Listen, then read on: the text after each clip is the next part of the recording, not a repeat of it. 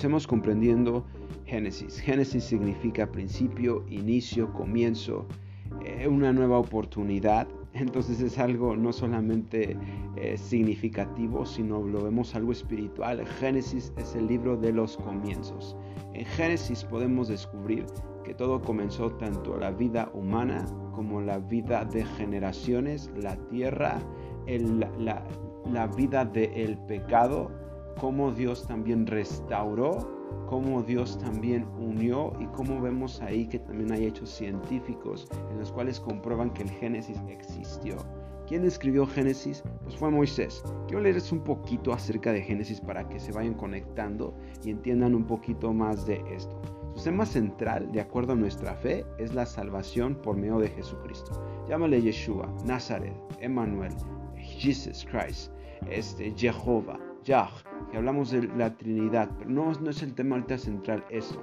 La Biblia contiene 66 libros escritos por 40 autores que cubren un periodo de aproximadamente 1600 años. Lo interesante de esto es que es algo curioso, pero cuando Moisés escribió el libro de Génesis, también podemos notar que él no vivió la época del diluvio, él no vivió la época de Noé, él no vivió la época de Adán y Eva. ¿Cómo rayos, cómo rayos le hizo para descubrir todo esto? Primeramente, sí, la Biblia está inspirada por Dios. En segundo lugar, si vemos algo más profundo y algo más filosófico, algo más estructural, algo más estudioso. Recordemos que Moisés estaba en Egipto.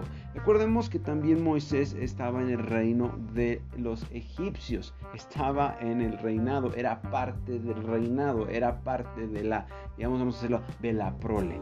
De, de, lo íntimo, de lo privado, de lo príncipe, lo ponemos actual, era como un príncipe, era, era del legado, lo ponen así mucha gente de sangre azul no, no tenemos sangre azul, pero es como decir alguien especial.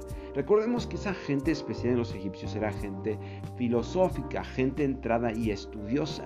Recuérdenme que también antes no eran libros, eran papiros, eran hojas, eran este, en la pared grabados. Y recordemos que Moisés juntó también todo eso es información que él había estudiado y descubierto. Es una teoría que, se, que muchos teólogos dicen que de esa manera descubrió pues Adán y Eva, el diluvio, porque se guardaban los hechos históricos.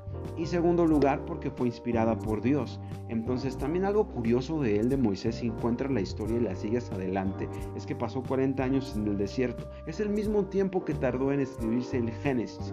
Dato interesante, únicamente pero también vemos un orden que hubo eso, que Moisés estaba haciendo sus ideas ordenadas, que no, no, nada más porque se le ocurrió hacerlo, porque él quiso hacerlo, sino que hay un orden cuando alguien escribe un libro, no lo haces como para, para motivar a alguien, sino quieres demostrar una verdad. Por eso hacemos los libros y Biblia significa biblos y biblos significan papiros que antes eran este, escritos de esa manera. Entonces ahora que se junta la Biblia y se hace el conjunto de libros se le conoce como Biblia, ¿ok? Principalmente estaba escrito en hebreo, en arameo y en griego, pero principalmente en hebreo el Antiguo Testamento. Y vamos a hablar ahorita de Génesis, entonces eh, regularmente está escrito en hebreo, después traducido al griego originalmente, porque de ahí ya se derivaron los demás idiomas, pero eso es otro tema, ¿ok? El Nuevo Testamento se escribió en griego, ya aclaramos eso. Debemos recordar que las Biblias en castellano son traducidas de dichas lenguas originales. Recordemos que las lenguas este, que anteriormente estaban como el arameo y el hebreo también son eh, lenguas ya perdidas. El hebreo y el arameo existen, pero el hebreo original y el arameo original son lenguas nativas perdidas. Entonces hay traducciones que debemos de estar estudiando cuidadosamente, ¿vale? Continuemos. Ok, la palabra Biblia viene de la palabra griego biblos, ya vimos eso. La palabra testamento significa pacto o acuerdo. Recordemos que la Biblia está dividida en dos secciones, es el Nuevo Testamento y el Antiguo Testamento. De acuerdo a esto, hablamos que la Biblia habla de pactos. Dios es un Dios de pactos y quiere pactar contigo. Génesis, el libro de Génesis, el libro de, de, Juan, el libro, todos los libros de la Biblia hablan de un, ser un pacto con Dios. Y Dios quiere hacer un pacto contigo. No solamente es algo histórico, sino es algo íntimo de hacer pactos contigo. ¿Ok? Continuamos. El Nuevo Testamento es el acuerdo que Dios hizo con el hombre acerca de su salvación después de la venida de Jesucristo.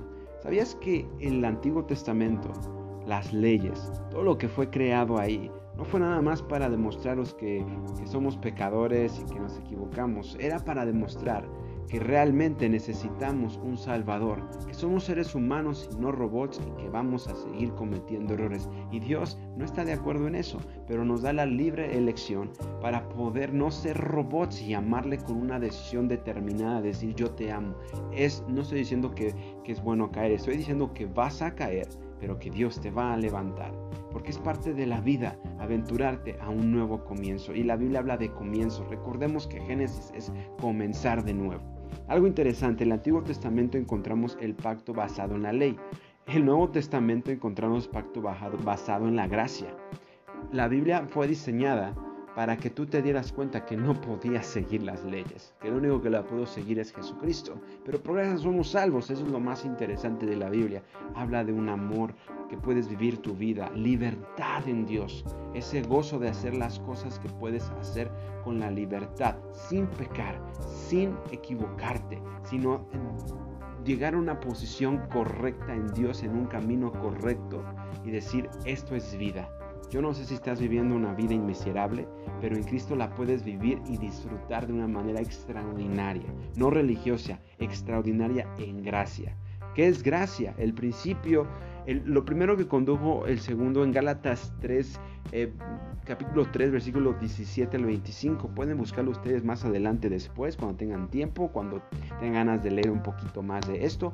Pero quiero decir que la gracia es un regalo inmerecido de Dios. Y es lo más bonito porque vivimos por gracia.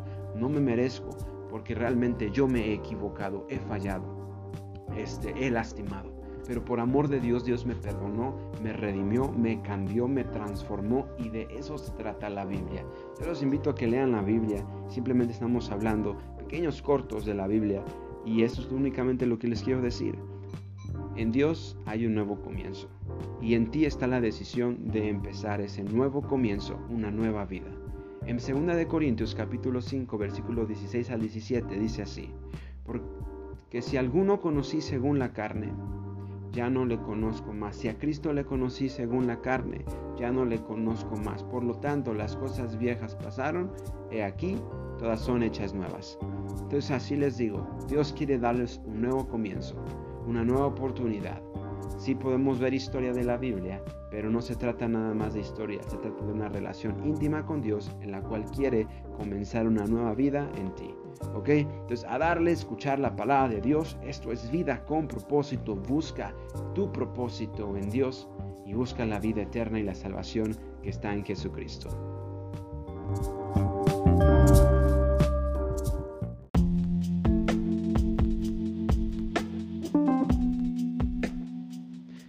Comencemos con el libro de Génesis. Ya he explicado, Génesis es comienzo, pero les voy a empezar a leer un poquito más de el Génesis. Comprendiendo el libro de Génesis es el título. El Génesis presenta a Jesucristo, nuestro Dios, como creador. El Génesis es el semillero de la palabra de Dios.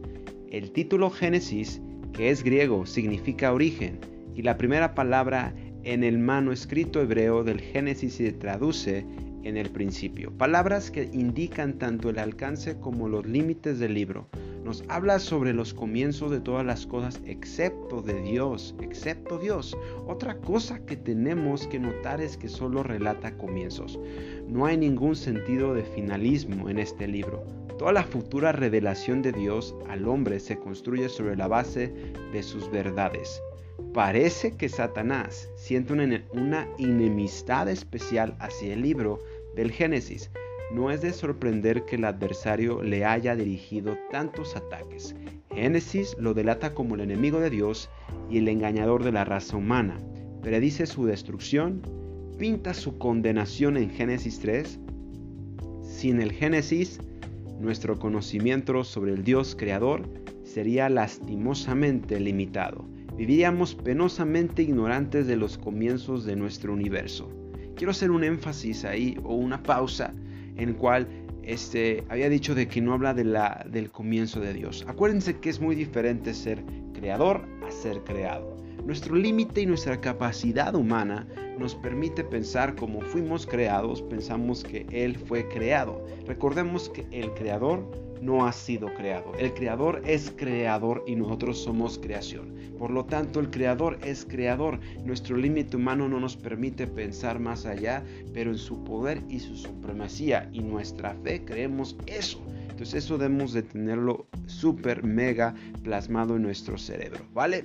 El Génesis es el libro de los comienzos. Ya había dicho en el primer capítulo que, es, empezar de nuevo. ¿Vale? Pero eso es un poquito más este, es, um, basado en, ¿no? ¿Me entienden? Primer punto, el comienzo del mundo, Génesis 1 del 1 al 25. El comienzo de la raza humana, Génesis 1 del 26 a también el capítulo 2. Eh, punto 3. El comienzo del pecado en el mundo. Génesis 3 del 1 al 7. El comienzo de la promesa de la redención. Génesis 3 del 8 al 24 el comienzo de la vida familiar, Génesis 4, 1, 15. Quiero hacer un énfasis ahí. Dios hizo la familia perfecta. La hizo para reproducirse, la hizo para amar, la hizo para, para tener una comunión, no la es para destrucción. Un principio en el Génesis es tener una familia. Yo sé que han tenido problemas con su padre, con su madre, que hay desórdenes y podemos entrar en un dilema, pero de acuerdo a un orden debe haber una madre, un padre y los hijos. Un orden en la cual la madre ame, el padre dirija, este, en el cual haya armonía en una familia adecuada. Comencemos este, a continuación. Punto número 6. El comienzo de la civilización de hechura humana. Vemos ahí la civilización las primeras civilizaciones. Explica ahí. Hay hechos científicos que lo prueban. Génesis capítulo 4 versículo 16 y capítulo 9 versículo 29.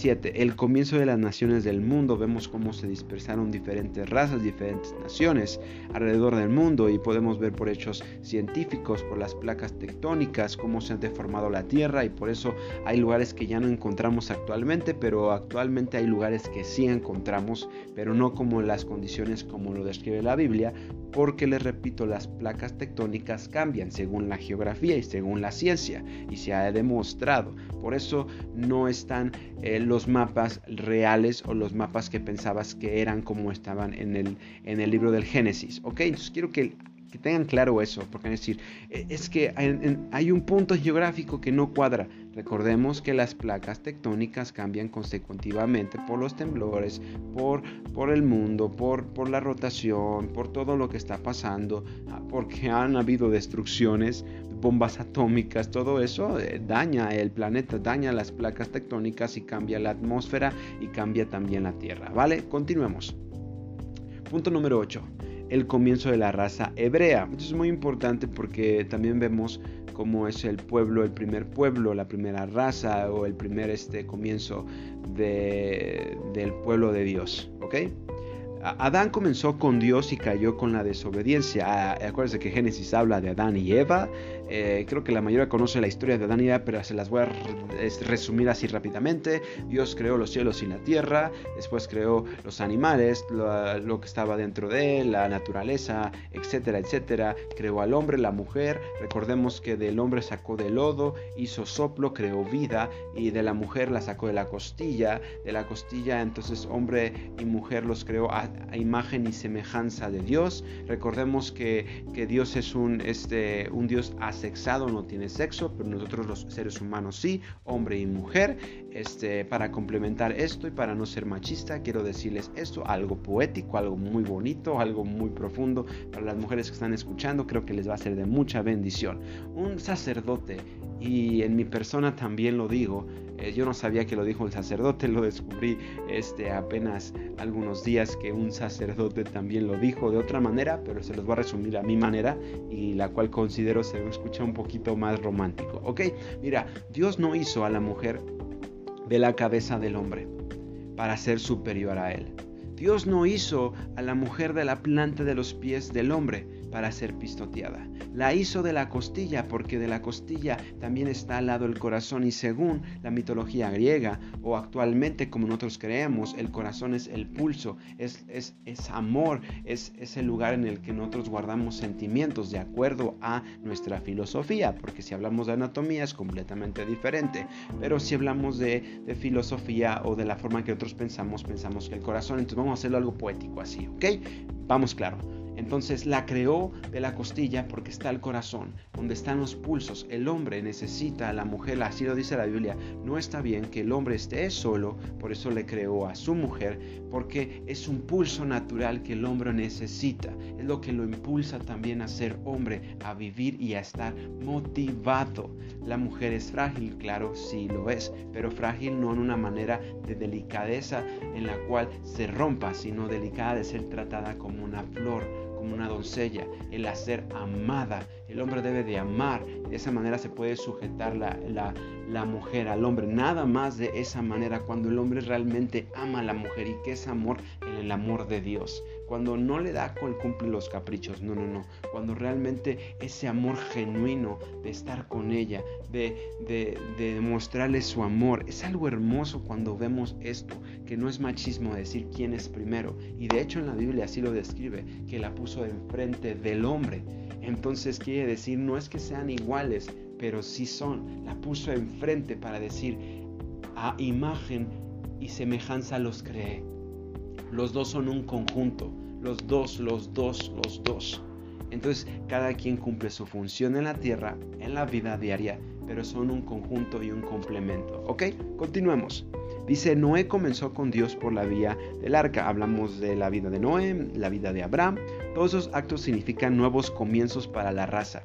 Todos estos capítulos que puedes ver en el libro de Génesis van a hablar de comienzos, de inicios, pero también de errores, de equivocaciones, pero de nuevos comienzos. Y eso es lo que Dios quiere hacer en tu vida, que a pesar de que te has equivocado y que Dios te ha puesto a hacer algo y has fallado, hay un comienzo para eso todavía. Todavía hay una solución y una respuesta para eso. Todavía hay una salida en eso. Eso es lo más maravilloso del libro de Génesis. Continuemos leyendo acerca de Génesis, ¿ok? El Génesis comienza con Dios, pero termina en un ataúd. Este libro es la historia del fracaso del hombre, pero vemos que Dios resuelve cada uno de los fracasos del hombre. Es un salvador glorioso. Descubrimos que donde abunda el pecado, sobreabunda la gracia. Romanos 5:20. Eso es lo más hermoso, que Dios quería demostrarlos que la neta no quiere robots, quiere humanos que lo amen, que lo amen de verdad, no porque sea Dios, sino porque tú lo quieras amar. No quiere robots, no quiere gente perfecta. Y algo bonito, algo filosófico que les quiero compartir es que en su perfección de Dios, dice la palabra de Dios, sed vosotros perfecto, este, como vuestro Padre que está en los cielos es perfecto. Y de esa misma manera Dios quiere hacerlos perfectos. Y para Él ya los creó perfectos. Nos deformamos, nos imperfeccionamos conforme nuestros pecados, nuestros errores, conforme lo que nos hicieron o dañaron. Pero regresemos al comienzo, que es Dios. Y Dios quiere mejorarte, quiere darte una calidad extraordinaria. Es tu decisión, te puedes tomarla o no pero Dios habla en Génesis de comenzar. El libro de Génesis fue hecho para que tú entendieras que hay oportunidades y que Dios está de tu lado. Pero, pero si tú quieres recibirlo, si tú quieres estar con Él. Génesis nos ofrece un registro de por lo menos 2000 años. No se trata de historia únicamente, contiene una interpretación espiritual de la historia. En dos capítulos Dios proyecta sobre la pared un relato de la historia, de la creación del mundo y del hombre. De allí en adelante tenemos la historia de la redención. Dios está acercando al hombre hacia Él nuevamente. Eso es lo más hermoso. En, Génesis, Él lo único que quiere tener contigo es una relación personal. Y, es su decisión, o sea, no es que, que, que yo te quiera influenciar o dar una clase teológica pero es más que nada decirte, comienza de nuevo. Si estás harto de seguir como estás y ya has probado psicólogos, psiquiatras, sacerdotes, pastores, iglesias, grupos, autoayuda, coachings, terapias de yoga, meditación, ejercicios, místicos, lo que sea, chamanes, brujería, hechicería, y nada de eso te ha funcionado, es tiempo de reconciliarte con Dios, decir Dios, la neta te necesito, yo necesito un comienzo, yo necesito un génesis en mi vida. Entonces, eso es lo que les quiero invitar a cada uno de ustedes a que tengan un comienzo. ¿Vale? Esa es la segunda parte y vamos a continuar nuevamente en el siguiente capítulo. Sigan más adelante, vida con propósito, ¿ok? Aquí estamos estudiando y echándole ganas. También pueden conectarse al estudio bíblico. Contacten, me manden un mensajito y pueden tener Google Meeting. Este, y podemos ahí charlar un rato. No importa si eres cristiano, ateo, si eres alguien filosófico, si eres testigo de Jehová, católico. Aquí lo que importa es que descubramos juntos qué es lo que dice realmente la palabra de Dios. ¿Vale? Bendiciones a todos y espero que tengan un hermoso y maravilloso día. Bendiciones.